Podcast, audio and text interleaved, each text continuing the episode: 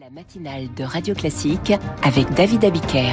Et à 7h30, le journal est présenté par Charles Bonner. Avec à la une ce matin Gaza sous les bombes, Israël visé par les roquettes. Le Hamas menace d'exécuter les otages en représailles des frappes alors que le bilan continue de grimper plus de 1600 morts.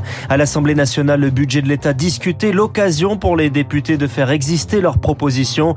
Et puis Antoine Dupont, casqué mais de retour autorisé à jouer dimanche contre l'Afrique du Sud. Et à 7h40, Christian Macarian pose la question de l'extension du conflit israélo-palestinien dans la région. L'Allemagne fait des économies et ferme ses instituts Goethe. Ce sera le sujet du journal imprévisible de Marc Bourreau. Enfin, 8h 10, le décryptage de David Barou. Un an après la grande peur de la pénurie énergétique, la France ne devrait manquer ni de gaz ni d'électricité. Le conflit s'installe au Proche-Orient. Plus de 900 morts israéliens, près de 700 côtés palestiniens dans les ripostes. Aucun cessez-le-feu en vue. Bien au contraire, le Hamas continue ses attaques par des tirs de roquettes désormais, y compris sur Jérusalem, ce qui est extrêmement rare. Sur place, la correspondance de Charlotte Gauthier. À deux reprises, les sirènes ont retenti dans Jérusalem hier. Soudain, le silence. Puis, les déflagrations. C'est le dôme de fer, le bouclier antimissile qui intercepte les roquettes. Dans les rues, personne ou presque pour courir se mettre à l'abri. Jérusalem est une ville fantôme au troisième jour de ce conflit. Les habitants sont terrés chez eux, la plupart des commerces ont gardé leurs rideaux baissés, les supérettes sont ouvertes mais presque désertes, les quartiers habituellement animés sont vides. Même les parcs de jeux pour enfants sont silencieux. Sur les principales artères de la ville où les embouteillages s'accumulent d'ordinaire chaque jour, les voitures et les bus sont rares. Toutes les écoles et crèches sont fermées depuis dimanche, premier jour de la semaine en Israël, pour des raisons de sécurité, sur ordre du ministère de l'Éducation israélien, et ce jusqu'à nouvel ordre. Jérusalem sidérée, la ville sainte porte déjà le poids du traumatisme de ce nouvel épisode dévastateur du conflit israélo-palestinien. Charlotte Gauthier à Jérusalem pour Radio Classique en représailles. Benjamin Netanyahou, Premier ministre israélien, promet de la force, énormément de force. Israël soutenu par les États-Unis, le Royaume-Uni, l'Allemagne, l'Italie et la France dans un communiqué conjoint par l'Union européenne également qui suspend l'aide aux Palestiniens.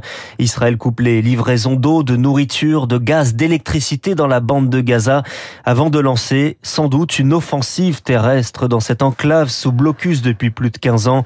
Enclave où règne le Hamas dont les capacités militaires grandissent à l'image des attaques du week-end. Dominique Vidal est spécialiste du Moyen-Orient c'est clair que le mouvement islamiste s'est doté d'un armement et d'un entraînement et de tactiques absolument nouvelles. Il y a d'abord les armes qui ne viennent pas seulement de l'extérieur, de l'Iran ou du Hezbollah, qui sont aussi fabriquées à Gaza. Et d'autre part, il y a un raffinement dans l'horreur. Si la question porte sur une guerre d'envergure avec une offensive terrestre, il n'y a pas photo. Il y a une des meilleures armées du monde. Et de l'autre côté, il y a une milice qui, même si elle s'est améliorée, n'a absolument pas les moyens de tenir contre ça. Mais la nouvelle donne désormais, ce sont ces otages, 150 environ, retenus par le Hamas et qui menacent de les exécuter en réponse aux frappes.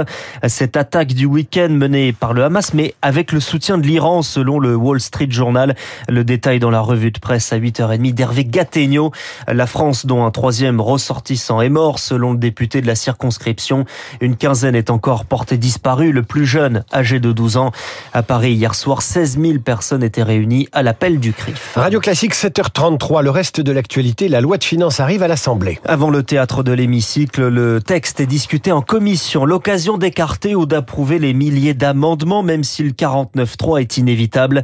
Pour le gouvernement, c'est l'occasion de contenter les oppositions, mais aussi sa propre majorité. Avec toujours la même logique, il faut économiser Zoé Pallier. On a déposé une trentaine d'amendements. Le gouvernement prévoit d'en reprendre la moitié, indique Mathieu Lefebvre, coordinateur du groupe Renaissance en commission des finances. Parmi ces mesures, le renforcement du crédit d'impôt pour l'installation d'une borne de recharge de voitures électriques ou encore de l'abattement forfaitaire dont bénéficient les assistantes maternelles. Cette simple mesure coûterait plus de 80 millions d'euros. Il faut donc la compenser pour que l'amendement soit jugé recevable. Les députés Renaissance et Horizon veulent ainsi prolonger d'un an la contribution sur les résultats exceptionnels des producteurs d'électricité. Cela rapporterait selon eux plusieurs milliards d'euros. J'y suis favorable, a précisé le ministre de l'économie Bruno Le Maire. Côté recettes toujours, le gouvernement retient une poignée des nombreux amendements liés au logement, notamment celui qui réduit l'abattement fiscal des loueurs de meublés touristiques. En Corse, le parquet national antiterroriste s'est autosaisi après la revendication du FLNC, une vingtaine d'explosions d'habitations dans la nuit de dimanche à lundi, dix jours seulement après la venue d'Emmanuel Macron qui proposait une forme d'autonomie de l'île, peu importe pour le FLNC et qui veut rappeler son existence selon Thierry Dominici, maître de conférence à l'Université de Bordeaux et spécialiste de la Corse. Les groupuscules armés, depuis leur création, ne fonctionnent que par la médiatisation. Aujourd'hui, on a quoi? On a un groupe armé qui n'existe plus, qui fonctionne bien sûr, mais qui s'était démilitarisé il y a maintenant presque dix ans, et qui montre qu'il a toujours une certaine logistique et les moyens de mener des actions. Donc, euh, je crois que c'est un petit rappel pour leur dire qu'ils sont encore présents, même s'ils n'ont plus d'élus. Et donc, le FLNC, qui a revendiqué les attentats, et s'insère là-dedans. Ils essaient de récupérer cet espace public.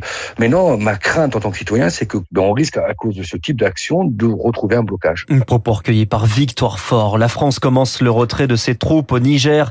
1400 soldats sont encore sur place alors qu'une junte militaire anti-française a pris le pouvoir.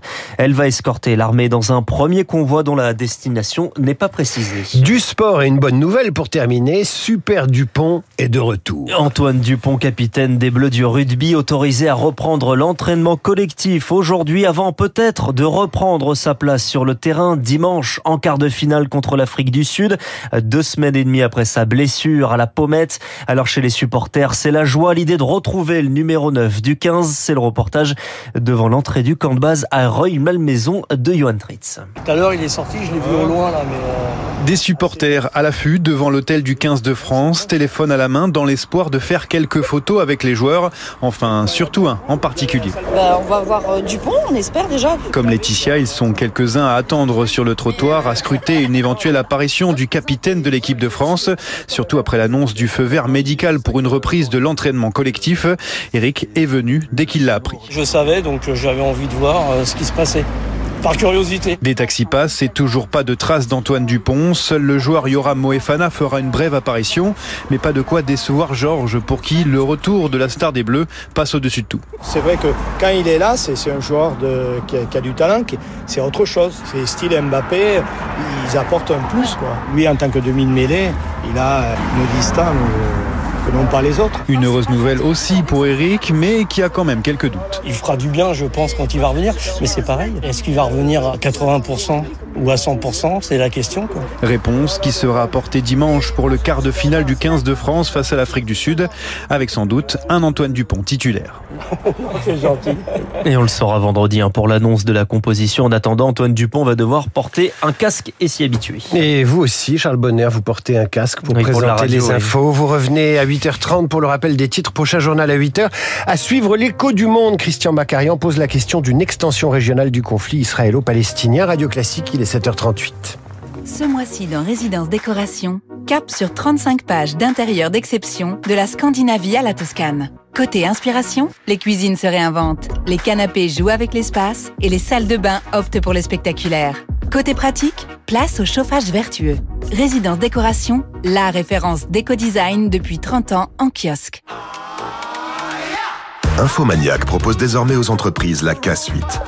Email, calendrier, documents partagés, discussions en ligne, échange de données sensibles. Vos équipes peuvent désormais collaborer efficacement grâce à la nouvelle suite de logiciels d'Infomaniac. Une solution professionnelle 100% développée et hébergée au cœur de l'Europe. K-Suite, la solution collaborative éthique. Plus d'informations sur infomaniac.com.